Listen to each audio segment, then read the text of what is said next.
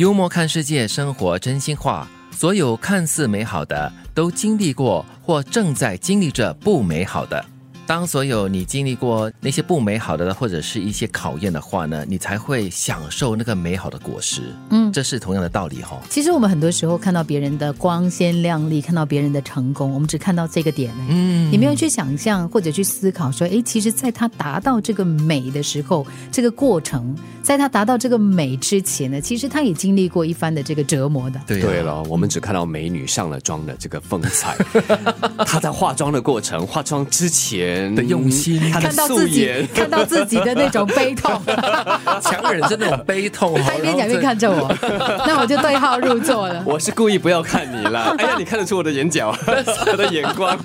其实就好像让我们看到那个花开起来，如果你记得的话，在它开成这个美丽的花朵之前，它要经历过不美的那个阶段。当然，嗯，含苞待放的时候，有些人是觉得很丑的。对呀，我们只看到天鹅，哇，很漂亮啊。它丑小鸭的时候，不见得讲话。对呀，所以呢，要感恩啦哈。获取幸福的最重要的是有所为、有所爱、有所期待。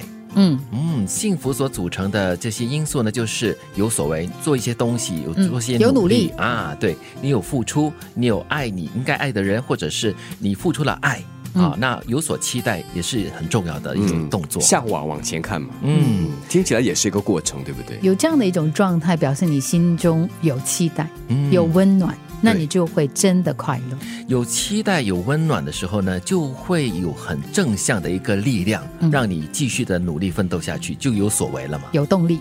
原来那些模糊不清的感情，是因为执着或者是固执才变得深刻的。就好像你暗恋某一个人，其实你可能对他只是一个很浅淡的一种感觉，嗯，但是你开始就是不断跟别人重复，然后会喜欢他，然后你跟第二个人讲，你就更喜欢他了，嗯，所以他就好像变成是一个你一定要喜欢的一个人了，嗯，你重复的练习你的喜欢，然后你重复的提醒你自己你是喜欢他的，他就越来越深刻了。这种固执咯，有点固执，或者是哎好听的话，就说我是一种执着了，嗯，但是这种执着未必会带给你快乐啦，执着就是不快乐哦。要看你执对东西了哈，那还是执着。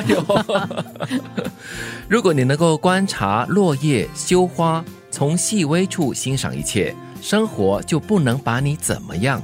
嗯，当你可以接受落叶的凄美。羞花，它的虽然羞涩了，但是还是它美丽的一面。呃，这些细微处就可以让你更加多面的来看东西。嗯，我觉得生活绝对不可以把金云怎么样，因为他懂得欣赏微风吹来脸上那种感觉，还有那蓝色的天空跟白云的飘荡，也可以带给他很快乐的感觉哈。其实我觉得那是一个让你自己理解说，其实在这个世界上呢，你不是最重要的那个，每个人都有自己各自的角落跟各自的精彩。